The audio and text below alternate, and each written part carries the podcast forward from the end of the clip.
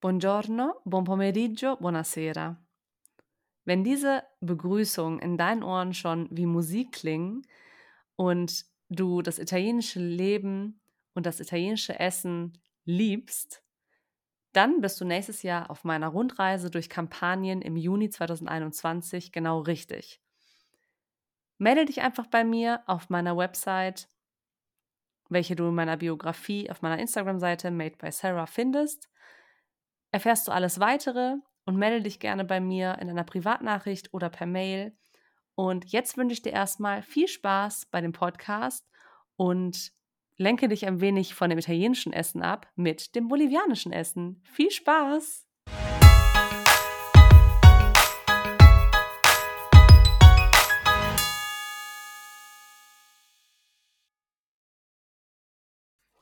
Hallo und herzlich willkommen zu einer neuen Folge.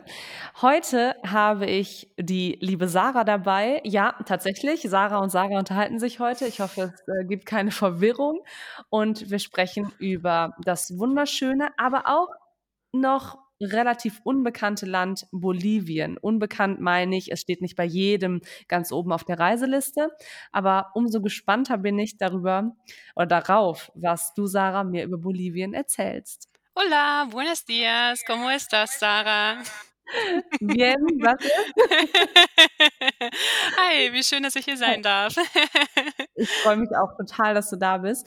Ähm, das Witzige ist, Sarah und ich kennen uns gar nicht persönlich, sondern ähm, Sarah ist mein erster Gast, den ich quasi weiterempfohlen bekommen habe und das freut mich natürlich mega. Richtig, ja. Wir haben uns gerade Ähm, erst kennengelernt. ja, genau. Ähm, ja, erzähl mal ein bisschen was über dich. Wer bist du? Woher kommst du? Wo lebst du? Und warum Bolivien? Ja, also ich bin Sarah, also deine Namensvetterin, allerdings mit H am Ende. Ja. Das unterscheidet uns doch ein bisschen voneinander.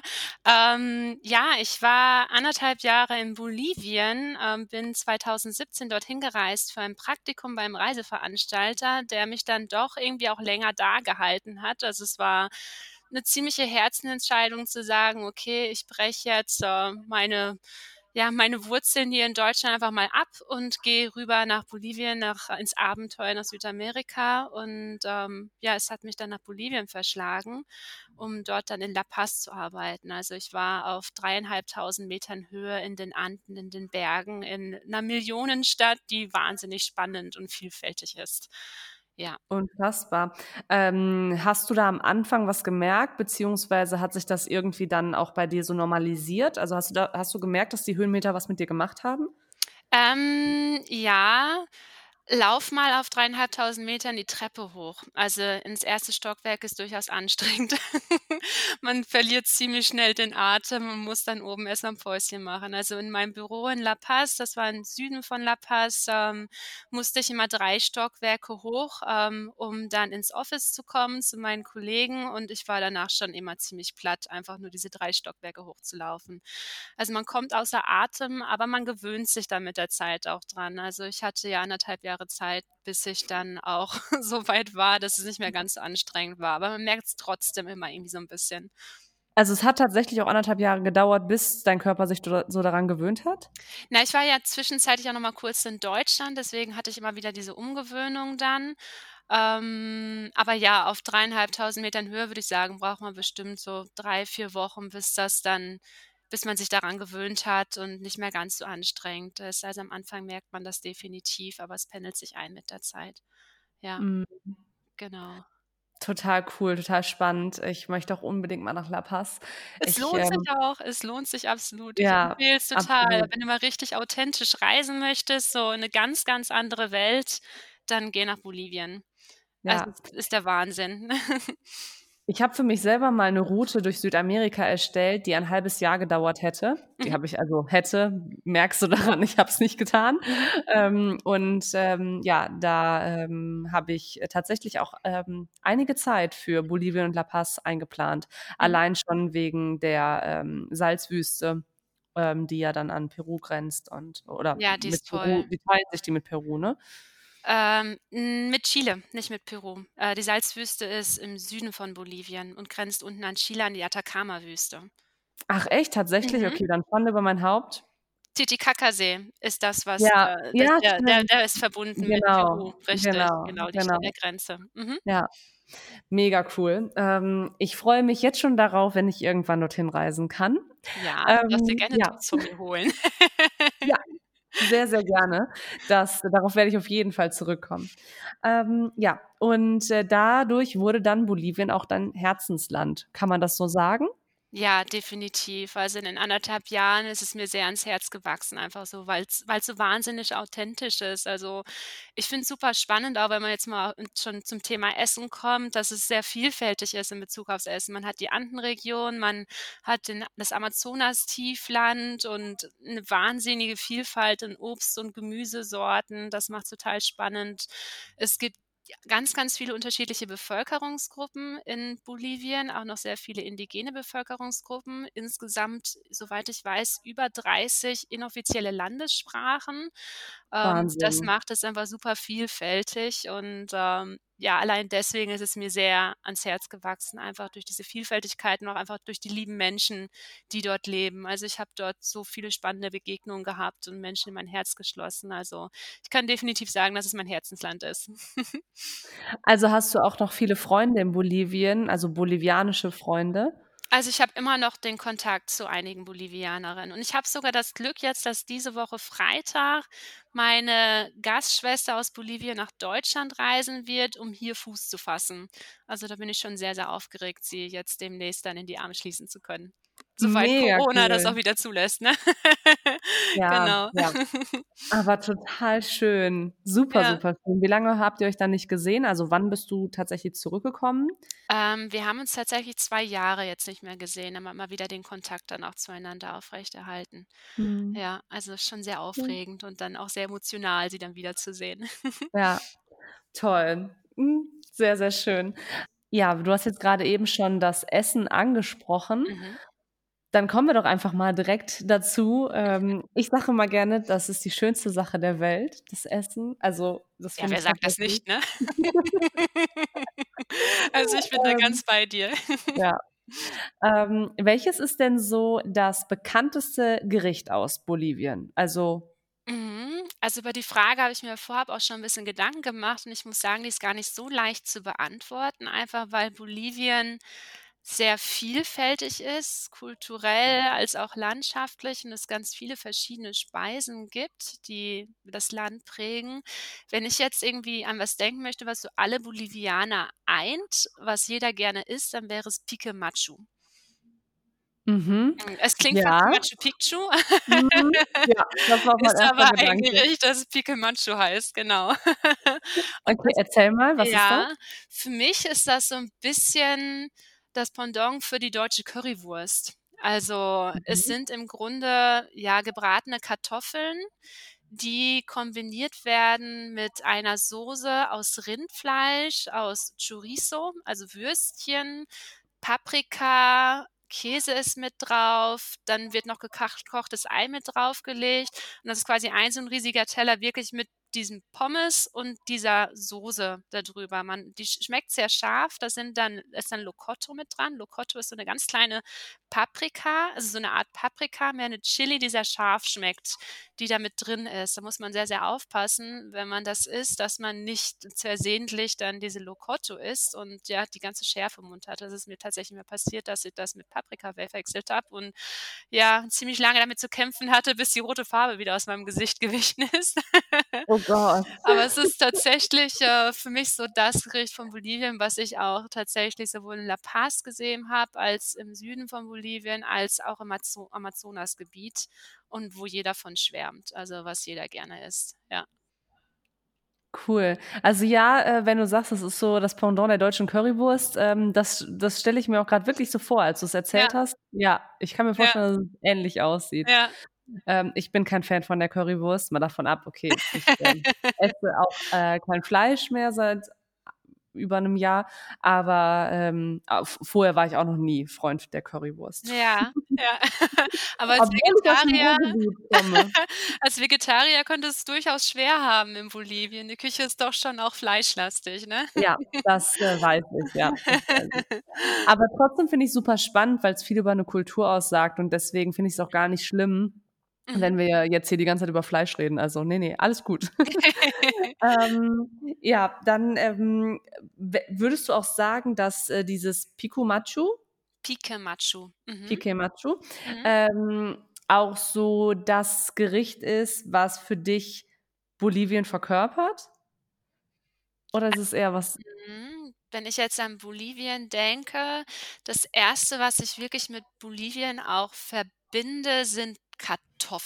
Also es ist jetzt kein Gericht in dem Sinne, aber es gibt über 3000 verschiedene Kartoffelsorten in, in den Anden, also in Bolivien als auch in Peru, gibt es eine wahnsinnige Vielfalt von Kartoffeln. Und sobald ich auf dem Markt bin, ist das unfassbar, wenn man vor so einem Stand steht und nicht nur so seine eigene klassische deutsche Kartoffel wiederfindet, sondern in allen Farben und Formen eine riesige Auswahl. Also sei es kleine gelbe Kartoffeln, ganz kleine schwarze oder längliche lilane. Also man findet alles. Und das ist halt tatsächlich für mich das, was Bolivien irgendwie verkörpert. Also vor allem die Andenregion von Bolivien verkörpert. Ja. Cool. Ich äh, finde das ähm, total spannend, weil ich nämlich selber gar nicht so ein Kartoffelfan bin. Ja. Mhm. Ich lebe in Deutschland und sage das. Ähm, ganz mutig. Ähm, ich mag Kartoffeln sehr, sehr gerne so aus dem Ofen, aber ich bin kein Freund davon, Kartoffeln zu kochen und die dann zu essen. Also so typische deutsche Salzkartoffeln, das ist nicht so meins, mhm. ähm, sondern lieber ne, aus dem Ofen mit mhm. Rosmarin mhm. und so, da kommt dann Italiener in mir durch, so mit viel Olivenöl. ähm, und äh, ich finde es halt total spannend, wenn ich dann sehe, wenn die so viele verschiedene Sorten haben. Da gibt es bestimmt ganz viele Sorten, die ich total toll finde, mhm. die halt der deutschen Kartoffel gar nicht so ähnlich sind, bestimmt, oder? Mhm. Ja, es gibt im Geschmack unterscheiden sich tatsächlich und auch in der Zubereitungsweise. Also, was ich unbedingt erzählen wollte, was ich halt so spannend finde, es gibt, äh, es gibt Chunios. Also, es sind kleine Kartoffeln, die werden gefriergetrocknet in, in den Anden. Also, das ist so ein Prozess von drei Tagen, wo die Kartoffeln über Nacht, wenn es friert, nach draußen rausgelegt werden, in der Sonne wieder aufgetaut werden und dann mit den Füßen getrampelt werden, bis sich die Eiskruste wieder löst. Und das macht man drei Tage hintereinander und man hat so das sieht aus wie so kleine Bimssteine, die du am Ende noch übrig hast. Also das sind dann haltbar gemachte Kartoffeln, die dann Ewigkeiten halten und die man später wieder aufkochen kann. Also man weicht die ein und kocht die wieder auf. Schmeckt das anders? Ganz anders, ja. Also es ist Geschmackssache, also die zu essen. Es hat irgendwie so ein bisschen ich weiß gar nicht, wie ich die Konsistenz beschreiben soll. Es ist so ein bisschen so ein bisschen zäh, so vom Essen her, also wenn es dann einmal so eingeweicht ist. Und das wird da halt dann oft gern in Suppen dann verwendet. Also auch Mhm. wieder in der Andenregion, wo es dann halt auch lange haltbar gemacht werden So soll. 'n bisschen, wenn du sagst zäh, so ein bisschen als Kartoffelpüree gemacht? Ne, nicht als Kartoffelpüree gemacht, sondern es sind wirklich die Kartoffeln, die nochmal eingeweicht und gekocht werden und die sind dann ja, das muss man selber erlebt haben, die Konsistenz Okay. ist ganz spannend davon. Also, es man liebt's oder man mag es gar nicht, aber das ist für mich so ganz typisch da in der Ecke, ja. Eigentlich stelle ich die Frage immer erst viel später, aber das finde ich gerade irgendwie ganz passend, weil du sagst, man muss es selber probieren. Ja. Ähm, hast du jemals außerhalb von Bolivien wir kommen gleich auf die anderen leckeren Sachen aus Bolivien Ja. nochmal zu sprechen, keine Sorge. Aber Ja. hast du jemals außerhalb von Bolivien ähm, gut bolivianisch gegessen, außer bei dir zu Hause? Nein. Oh, So traurig das klingt. Ich wohne in Berlin, aber hier in Berlin habe ich noch kein bolivianisches Restaurant entdeckt. Ich habe 'ne Oh, bolivianische. Freundin hier, die mir erzählt hat also sie ganz, ganz begeistert erzählt hat, dass es jetzt am Ostbahnhof, glaube ich, hier in Berlin einen kleinen Stand gibt, also so 'nen Wagen, wo 'ne Bolivianerin bolivianisches Essen verkauft, also bolivianische Spezialitäten, die es sonst nirgendswo so gibt. Und, äh, das müsste ich tatsächlich mal ausprobieren. Ich hatte da grad so 'ne Blitzeingebung, deswegen habe ich so geguckt, ähm, Mhm. weil ich nämlich im Sommer in Berlin war und, ähm, auch in der Nähe vom Ostbahnhof haben wir übernachtet. Mhm. Und also an der Spree. Und, ähm, ich glaube, ich habe so 'n kleinen Stand gefunden, aber der es war, glaube ich, ähm, kein bolivianischer Stand, der hatte Arepas. Ach so. Was ist mit Arepas? Ist das 'n Ding in Bolivien? Ne, Gar nicht. Das ist so typisch kolumbianisch, venezolanisch Okay. für mich, ja. Also, Ja, okay, habe ich gut. in Bolivien tatsächlich nie gegessen. Also, Okay. Südamerika ist wirklich, äh, vielfältig vom Essen her, da entdeckt man alles, ja. Bolivien ist dann vielleicht doch eher kartoffellastiger. Ja. Ähm Du sagst grade, Südamerika ist so vielfältig. Ich finde, da passt ganz gut ähm, was ist der größte Irrglaube über den also, über Bolivien, über die bolivianische Küche, das, was wir Deutsche in uns tragen oder, was wir darü darüber denken? Mhm. Ich glaube, es gibt in dem Sinne gar keinen Irrglauben, weil viele einfach gar keine Ahnung haben von der bolivianischen Küche. Ich bin ja auch vor 3 Jahren hingegangen und musste einfach erst mal recherchieren, was mich da überhaupt so erwarten würde vom Essen her, weil ich wirklich überhaupt keinen Plan hatte. Ist halt irgendwie doch so 'n kleines, unbekanntes Land, wo sich irgendwie kaum ein Mensch hin verirrt, dass ich, äh, gar nicht sagen kann, dass es da irgendwie 'n Irrtum drüber gibt. Das ist einfach 'ne ganz große Unwissenheit, die da eher herrscht, dass man gar nicht weiß, was es da was es da gibt, ne? Ja. Also, ist, glaube ich, der größte Irrglaube, dass die Küche unterschätzt wird. Das auch, ja. Also, das weil man sich ja nicht mit unter miteinander aussetzt. Also, die peruanische Küche ist dann doch eher, ähm, das, was in Deutschland bekannt ist und was auch immer sehr zelebriert wird, weil's halt dann auch Mhm. noch mal, hm, äh, Essen gibt von der Küste. Da ist ja ganz bekannt ja auch so das Ceviche, so 'n Ja. Gericht aus, ähm aus Ja. rohem Fisch mit Zitrone und Limette. Ähm, aber Bolivien ist einfach unbekannt. Ja, Mhm. deswegen Ja, oder auch noch kein. Restaurant in Berlin. Ja, sehr, sehr schade und das hätte ich tatsächlich nicht gedacht. Ich hätte gedacht, äh, in Berlin, ähm, würde man alles finden und ich habe wirklich fest daran geglaubt, dass als ich gehört habe, dass du in Berlin wohnst, dass du mir auf jeden Fall sagen kannst, wo man gut bolivia äh, bolivianisch essen kann. Aber vielleicht ist das ja mit dem Stand 'n ganz guter Tipp. Also, das heißt, Augen auf am Ostbahnhof Mhm. und, ähm, wenn ihr den Stand findet, ähm, dann, äh, gib mir gerne Bescheid. Dann sage ich Sarah nämlich auch Bescheid, dann Oh kannst du auch ja, da hingehen. sehr gerne. Ja. Ja. Ähm, und welches ist denn dein Lieblingsgericht? Mein Lieblingsgericht, also ich würde sagen Salteñas. Ähm, Salteñas ist ein Gericht, das typisch also, sehr typisch aus La Paz ist. Das sind so kleine gefüllte Teigtaschen. Ähm, da ist Ei drin, Kartoffel, ähm, Hühnchen oder Rindfleisch, manchmal 'n bisschen schärfer, manchmal 'n bisschen weniger schärfer. Man kann's auch vegetarisch kriegen und das Besondere für mich da dran ist, dass da Brühe drin ist, also, flüssige Brühe. Das heißt, du du beißt da rein und musst wahnsinnig aufpassen, dich nicht vollzuplempern mit der ganzen Brühe. Also, musst v oben erst mal vorsichtig reinbeißen in die Spitze, äh, und dann die Brühe langsam raussaugen, um dann den Rest davon zu essen. Ja, das ist heiß, das ist warm, genau. Okay, musst ja auch ganz schön aufpassen, dass du dich nicht verbrennst, ne? Weil wenn ich grad daran denke, eine heiße Brühe irgendwo rauszuschlürfen, oh Gott. Ja, ja, das ist äh, kann 'ne kleine Herausforderung sein. Ja, da muss man am Anfang 'n bisschen vorsichtig sein, wenn man's grade frisch in der Hand hat. Und es gibt so ich finde das ganz süß, also, man sagt immer, man ist ein echter Paceño, also, jemand, der wirklich aus La Paz kommt, wenn man es schafft, diese Salteña, also, die gefüllte Teigtasche mit der Brühe in einem fahrenden, vollen Minibus zu essen, ohne sich dabei zu beplempern. Also, Und? dann Und? Bist du ein echter Paceño?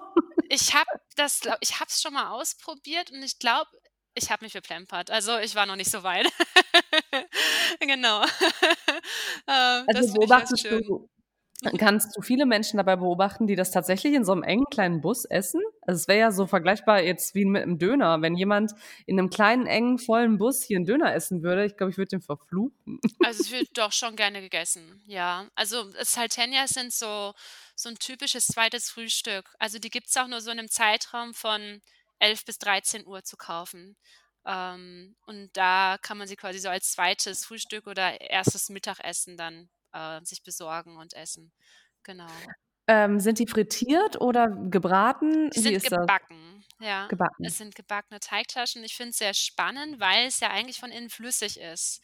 Das heißt, man Total. muss vorher diese Brühe ich habe es selber noch nicht ausprobiert, aber diese Brühe muss man vorher muss man erst irgendwie so 'ne Art Gelatine mit reinmachen, damit man das quasi in die Teigtasche füllen kann und es schmilzt dann sozusagen im Ofen, damit es flüssig wird von innen.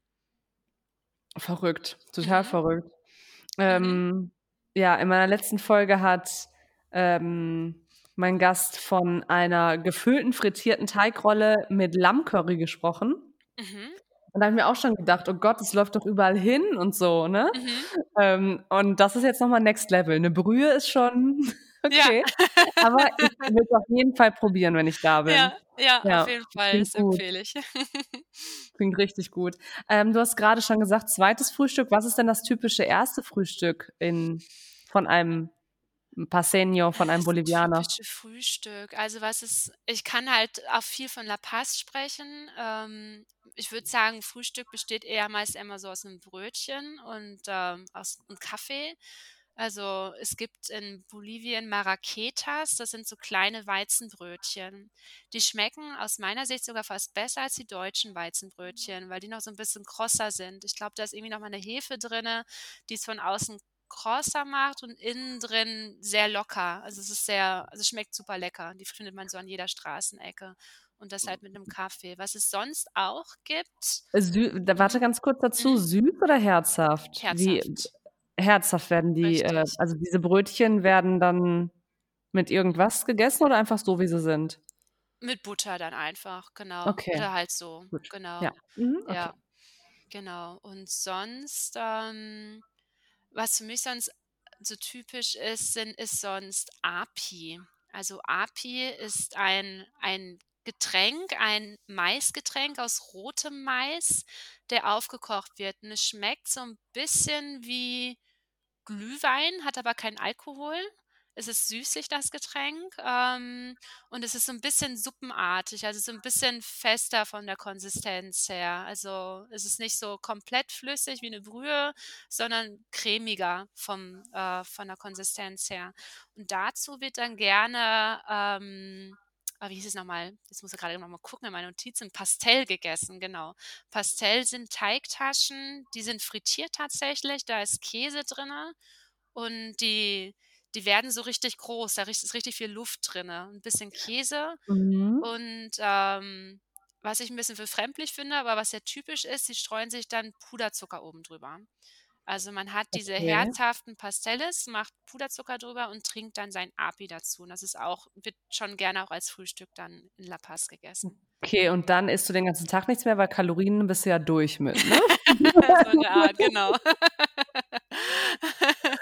Krass, äh, wirklich krass. Das ist ähm, das frage ich mich halt auch immer, ähm, in Italien, wenn ich jeden Tag frühstücken würde, wie ja, wie es viele Italiener tun, ähm, dann dürfte ich den ganzen Tag nichts mehr essen, weil so 'n ja, dieser ganze Zucker da also, den die Italiener zum Frühstück essen, Mhm. ähm, das ist unfassbar. Also, wir Deutschen sind schon sehr gesund, wenn um wenn's um Frühstück geht. Mhm. Mhm. Schon also, echt Wahnsinn. Und wenn du das jetzt sagst, ein mit Käse gefülltes Brötchen oder Teig und dann noch mit Puderzucker drauf und dann dazu noch so 'n so 'n Getränk, wo ja auch sicherlich viel Zucker drin ist, ich Ja. mal davon aus, weil in Glühwein Ja. ist unfassbar viel Zucker, wenn du Ja. sagst, ne, vom Geschmack her ist es ähnlich. Ja. Ähm, dann, ähm, ja, ne, Ja.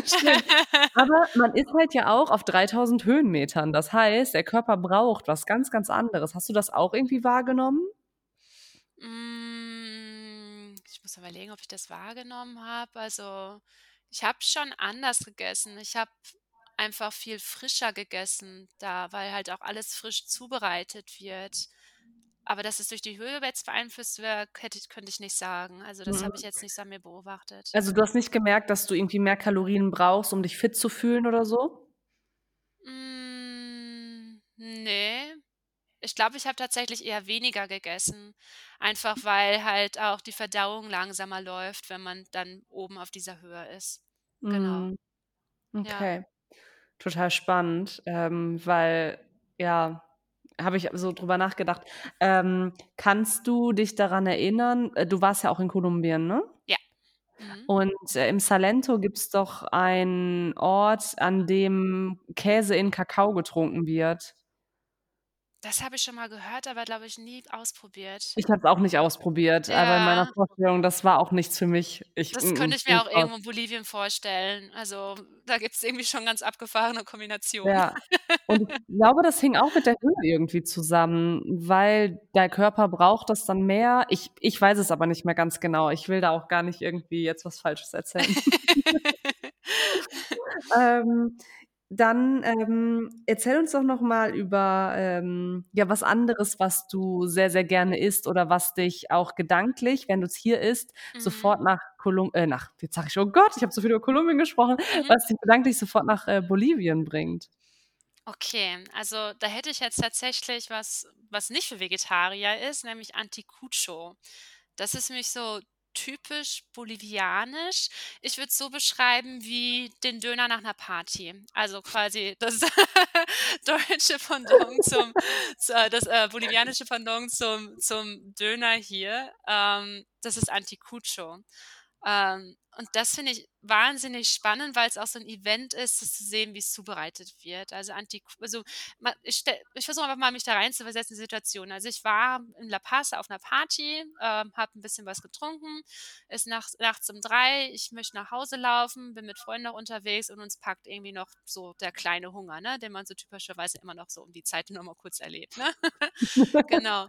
Und was man dann entdeckt nachts um diese Zeit an den Straßen, sind so diese typischen Cholitas. Also, es sind die Frauen aus La Paz, also vor allem mit Aymara-Herkunft, ähm, einer dieser indigenen Bevölkerungsgruppen da in den Anden. Äh, diese typisch mit Hut oben drauf, ähm, äh, da stehen, ihre weiten, großen Röcke haben, mit so 'ner Schürze oben drüber und dann vor so 'ner Art Grill stehen und Fleisch zubereiten. Das sind Rinderherzen, die auf Spieße gesetzt werden, Mhm. auf den Grill kommen und dann richtig krass flambiert werden. Das heißt, sie sie steht da immer fächernd so mit ihrer Schürze, fächert diesem Grill Luft zu und die Flammen sprießen also, sie f die kommen da so richtig raus aus diesem Grill. Also, es wird richtig krass flambiert und, äh, dazu gibt es dann, ähm, Kartoffeln und Erdnusssoße. Also, da wird dann quasi dieser Spieß mit den Rinderherzen, mit Kartoffeln und Erdnusssoße so serviert, dass man sich das mit auf die Hand nehmen kann und dann noch so 'n kleinen Snack für die Nacht hat. Und das ist für mich so ganz typisch irgendwie. Es ist halt auch wirklich so 'nen Event, da nachts zu stehen und das zu sehen, wie das vorbereitet wird, ne? Die Frauen stehen Mhm. meist schon irgendwo so in Diskothekennähe, wissen wie schon Dönerbude. Genau. wie 'ne Dönerbude. Und bereiten das dazu, genau. Also, das ist so was, wo ich mich dann Wahnsinn. schnell nach La Paz zurückversetzt fühle. Hast du denn, ähm, schon mal Rinderherzen außerhalb von Bolivien gegessen? Nein, nie. Also, für mich war's das 1. Mal. Ja, Mhm. also, ich wusste auch zu dem Zeitpunkt, dass es Rinderherzen sind musste mich 'n bisschen dazu überwinden, aber ich habe gedacht: „Gut, ich bin nur einmal hier, ich muss es jetzt einfach mal probieren.“ Und Absolut. es schmeckt gut. Also, wenn man, wie gesagt, so weiß, wie die Konsistenz von Innereien ist, dass es halt nicht klassisches Fleisch ist, dann schmeckt es wirklich gut. Also, geschmacklich Ja. ist gut, lediglich die Konsis Konsistenz so 'n bisschen das, ähm, was ich gewöhnungsbedürftig finde. Mhm. Ja, Hm, aber die ich Erdnusssoße ist super. Ja? Ja. Also, reicht eigentlich auch die Erdnusssoße Genau. Genau. Ähm, ja, also, ist tatsächlich gewöhnungsbedürftig. Ich habe, ähm was heißt gewöhnungsbedürftig? Ich habe Innereien immer sehr gerne gegessen und, ähm, ich habe Rinderherzen, meine ich, in Japan gegessen, aber ich bin mir gar nicht mehr sicher, aber ich habe sie auf jeden Fall mal gegessen. Aber ich meine, Mhm. das war Japan, auch an so 'nem Spieß, gegrillt Mhm. und Ah. Auf Ach. 'nem auf so 'nem Ah, Streetfood-Markt. Mhm. witzig, okay. Also, Ja, dann scheint's anderes nicht Ende in der Welt. Zu sein, ja. Ja. Ja. In Kyoto war das. Ja, in Kyoto. Witzig, vielleicht Mhm. hängt das ja irgendwie miteinander zusammen. Also, es gibt ja durchaus auch, ähm, ja, so Verbindungen zwischen Peru und China zum Beispiel, dass die peruanische Küche sehr asiatisch beeinflusst ist, ja. Ja, ja. Ja, genau.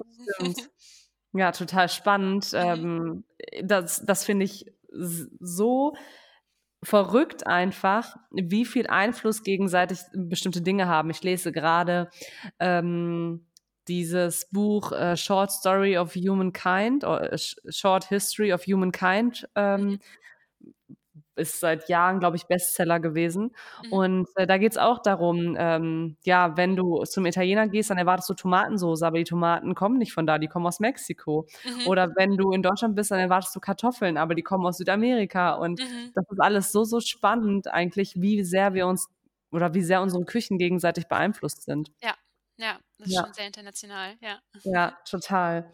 Ähm, gibt es beim Kochen ein absolutes No-Go? Beim Kochen ein No-Go. Ja, da fällt mir jetzt ich habe erst noch überlegt, was könnte es sein, weil ich ja die Fragen ja vorher schon mal kurz durchgelesen hatte. Aber beim Kochen, vor allem in La Paz, ist ein No-Go also, ich kann's mal erzählen, ich, äh, wollte Eier kochen in La Paz und habe so klassisch halt auf 6,5 Minuten gestellt und habe dann die Eier rausgeholt und aufgemacht und gesehen: „Ach Mist, die sind ja immer noch roh.“ Also, da hat sich irgendwie nix dran getan. Bis ich irgendwann gelernt habe, dass man auf 3.500 Meter Höhe 'nen anderen Siedepunkt fürs Wasser hat. Das heißt, wenn man kocht in La Paz, ähm, dann kocht das Wasser bei 80 C. Also, es kocht nicht erst bei 100 C, sondern schon bei 80 C. Und wenn man bei 80 C Verrückt. kocht, muss man länger kochen. Das heißt, wenn ich 'n Ei koche, kann ich's nicht die klassischen 6, 6,5 Minuten reintun, sondern muss es 10 Minuten kochen, damit es auf die gleiche auf den gleichen, äh, Härtegrad. Härtegrad kommt wie äh, wie in Deutschland, genau. Also, No-Go ist, äh, ja, die einfach man muss einfach aufpassen, dass man alles länger kocht als üblich in Deutschland, zumindest in den Mhm. Anden, ja. Total verrückt, habe ich noch nie drüber nachgedacht. Wahnsinn. Ne, Ja. musste ich auch erst lernen. Also, durch äh, ja, als ich irgendwann verwirrt dastand und gedacht habe, so ha äh, also, da stand und gedacht habe: „Was ist jetzt mit dem Ei hier los? Also, warum funktioniert das denn jetzt grade nicht?“ Bis mir Ja. das mal irgendjemand nahegelegt hat, dass es da Unterschiede gibt. Ja. Ja. Wahnsinn. Ähm, und gibt's sonst irgendwas, so 'ne Art, ja, weiß ich nicht, Kniggeregel, die irgend 'ne, ähm, ältere bolivianische Dame dir mitgegeben hat und gesagt hat: „Hör mal, du musst das immer so machen, ähm, so, das, äh, ist ein No-Go, das darf gar nicht, weiß nicht, beim Essen, beim Zubereiten“, was auch immer. Da gibt's ja in einigen Ländern bestimmte Dinge, aber muss ja nicht sein, dass es in Bolivien was gibt. Aber wenn ja, freue ich Ja. mich über die Info. Knigge, ich überlege grade, ob es sonst noch irgendwas gibt. Wird mit dem Löffel oder mit der Ja. Gabel gegessen? Das hängt natür das hängt davon ab, wo man ist. Also, in La Paz wird viel mit Löffel und Messer und Gabel gegessen. Wenn man jetzt wirklich mal auf dem Land ist, ähm, dann wird auch gerne nur mit den Händen gegessen. Also, ich war mal bei bei so 'ner Aymara-Gemeinschaft. Aymara sind so ja, ist 'n indigeniger Bevölkerungsstamm, äh, in der Andenregion in der Umgebung von La Paz, äh, zur Grenze von Peru. Und, äh, da haben wir mal gemeinsam gegessen und draußen wirklich so 'n Picknick gemacht und dann war da 'ne Picknickdecke, wo die ganzen Kartoffelsorten gekocht schon waren. Es gab Käse, es gab Mais. Also, Mais ist äh, in Bolivien ist der Mais weiß und wesentlich größer und wird schon vorgekocht. Und das wurde alles mit der Hand gegessen. Ähm, das fand ich auch sehr spannend, das zu erleben. Also, da wurde gar nicht so auf diese deutsche Hygiene geachtet, die man sonst so kennt, ne? Es wurde dann halt einfach s Mhm. jeder hat sich bedient in der Gemeinschaft und, äh, alles irgendwie einmal genommen und, äh, gar nicht irgendwie Rücksicht drauf genommen, dass da vielleicht auch noch jemand anderes da ist. Ich weiß nicht, ob das wirklich 'ne Kniggeregel ist, aber es war auch mal 'ne Erfahrung für mich, da so Ja. zu essen dann, genau. Also, es hängt Glaube ich. wirklich davon ab, wo man auch ist, weil Bolivien einfach Mhm. groß ist. Also, es ist dreifach so groß wie Deutschland und es gibt halt wirklich unterschiedliche Regionen da. Im Amazonasgebiet kann's wieder völlig anders sein, ne? Genau. Ja. Ähm Ja, ich finde das immer so spannend, was bestimmte Nationen für eigene Regeln haben und was erlaubt ist Mhm. und was nicht erlaubt ist. Und grade dieses, ähm, alle gemeinsam essen von einem äh, von einer Picknickdecke, das gibt's in Stimmt so jetzt vielen Ländern. ja, ja, wo du das Und sagst, ja. Mhm. bei uns ist das so verpönt, ne? Das ist so Ja. verrückt irgendwie, weil das gibt's so weit ist so weit auf dieser Welt verbreitet. Eigentlich sind wir die ähm, die Exoten, aber Ja. Aber ja. stimmt, jetzt, wo du das so sagst, wäre es tatsächlich für mich irgendwie so 'ne Regel, dass wenn man isst, auch wirklich gemeinschaftlich isst. Also, wenn man gemeinsam sich 'ne Pizza bestellt, dann bestellt sich nicht jeder ei seine eigene Pizza, sondern es gibt eine große Pizza, die gemeinsam geteilt wird. Das ist für mich so typisch da. Also, dass man da, wie gesagt, einfach gemeinschaftlich ist. Da ist schon 'n sehr großer Familiensinn. Das wird man in Deutschland nicht erleben. Oder wenn du in 'nem Restaurant bist, zahle niemal eins niemals einzeln pro Person. Es wird immer gemeinschaftlich gezahlt. Also, es ist nicht so: „Okay, mein Kaffee hat jetzt 2,50 € gekostet und mein mein Wasser noch mal irgendwie 2 € und das Stück Kuchen 3 €“, sondern es muss wirklich alles zusammengeschmissen werden dann. Das ist für mich Ja. also, wenn du sagst, das sind tatsächlich so die Geflogenheiten. Ja, Mhm, ja. genau. Das gehört ja auch da genauso dazu, ja. Ja, und 'ne weitere Geflogenheit: Lehne niemals ein Bier ab. Also, wenn du wenn du wenn du eingeladen wirst zu etwas zu trinken, dann trink das auch. Also, es ist sehr unhöflich, nein zu sagen. Aber jetzt kommen mir ganz viele Ideen grade tatsächlich hoch noch, wo du das irgendwie du? angesprochen hattest, ja. Eine weitere Sache noch, die ich sehr witzig finde, ist, ähm, in Bolivien ist vor allem so 'n bisschen der Glaube an Mutter Natur noch verankert, also Pachamama heißt es da, ne? Genau. Und, äh, was gerne gemacht wird, ist so so vor allem so, ja, ähm, in so ganz klassischen Diskotheken, wo man wirklich noch so sehr andine Musik hat, dass wenn man da was trinkt, immer sein sein Bier beispielsweise in der Hand hat und 'nen kleinen Schluck einfach auf den Boden kippt für zu Ehren von Pachamama. Das heißt, du kippst den einfach runter und dann stoßt du erst an und trinkst. Also, es wird immer erst auf Pachamama angestoßen, ehe man was trinkt, Krass. ja. Das ist, äh das ist Ich tatsächlich auch denke noch so 'ne Sache, ja. und ich denke grad einfach nur an die Reinigung, aber ja, okay. Ja, der Boden wird dann ziemlich klebrig. Mhm, Ja, aber habe ich tatsächlich so erlebt, ja. Wahnsinn. Ja, Ja. cool. Danke, danke für diesen Einblick. Ähm, bevor wir zur letzten Frage kommen, würde ich aber gern noch wissen, was ist denn mit dem Thema Süßspeisen? Ist das 'n Thema in Bolivien? Ja, Süßspeisen gibt es. Ähm, ist jetzt aber irgendwie ist es jetzt nicht irgendwie so wie in Deutschland, glaube ich, wo es dann immer gleich 'n Nachtisch noch hinterher gibt. Also, es gibt jetzt muss ich überlegen, wie das heißt, so 'ne Eierspeise, 'ne süß also, sehr süße Eierspeise, die dann im Ofen dann zubereitet wird. Ah, mir fällt der Name davon jetzt aber grade nicht mehr ein. Ist auch nicht schlimm, kannst du so 'n nachschieben, schreibe in die Beschreibung. Ja, genau, so schmeckt so 'n bisschen karamellig. Also, hat so 'n leichten Karamellgeschmack, besteht aus Ei und wird dann stockt dann sozusagen in äh, in so 'ner Auflaufform. Und das wird dann kalt gegessen, sobald das abgekühlt ist. Aber eher so Ähm, zwischendurch als als Nachtisch? Hm, dann ne, doch dann schon eher als Nachtisch. Das ist dann Mhm. schon was Besonderes so zu familiären Anlässen, wenn's halt mal Mhm. irgendwie Nachtisch gibt. Ja, Ja. genau. Hm, wie schön. Ich ähm, es gibt bestimmt noch 1.000 Gerichte, über die du mir erzählen Ich habe kannst, auch über noch viel mehr hier stehen, ja. Ähm, wir können gerne noch mal, äh, miteinander quatschen, würde ich mich total drüber freuen. Ähm, aber wie die Zeit so schnell vergeht, ähm, ja, ich, ähm, würde nämlich gerne noch von dir wissen, welchen, äh, Tipp du für uns hast, äh, wenn's um eine Reise, äh, nach Bolivien geht. Muss gar nicht unbedingt was Kulinarisches sein, Mhm. kann alles Mögliche sein. Okay, also, wenn ich jetzt das 1. Mal nach Bolivien reisen würde, würde ich mir Zeit mitnehmen, also, Zeit Was heißt das? Wie lange? hm, na ja, schon, dass man sich so 3, 4 Wochen nimmt, um Bolivien auch wirklich richtig kennenlernen zu können, ja. Mhm. Ähm, und vor allem auch Geduld wäre das, was ich, äh, einem nahelegen würde. Also, in Bolivien ticken die Uhren anders und man muss sich einfach mit allem so 'n bisschen gedulden, ähm, und vor allem auch spontan sein. Also, Spontanität wäre für mich, äh, tatsächlich auch noch so 'n Punkt, dass man einfach sich mal drauf einlässt und guckt, wo einen so die Reise hinführt. Also, wenn man zum Beispiel, ähm, jetzt in den nächsten Ort reisen möchte, muss man nicht schon 'ne Woche vorher den Bus buchen, sondern man ist gleich am selben Tag an dem Busterminal, holt sich sein Ticket und reist dann einfach weiter und lässt das einfach so 'n bisschen auf sich zukommen. Und die Dinge fallen immer so, wie sie kommen. Also, es ist tatsächlich das, was ich in Bolivien gelernt habe. Man kommt immer irgendwie ans Ziel. Es gibt immer jemanden, der einen helfen kann. Die Bolivianer sind sehr freundlich und helfen einem da auch immer weiter. Und das wären für mich so die 3 wichtigsten Punkte, wenn man sagt, man möchte durch Bolivien reisen.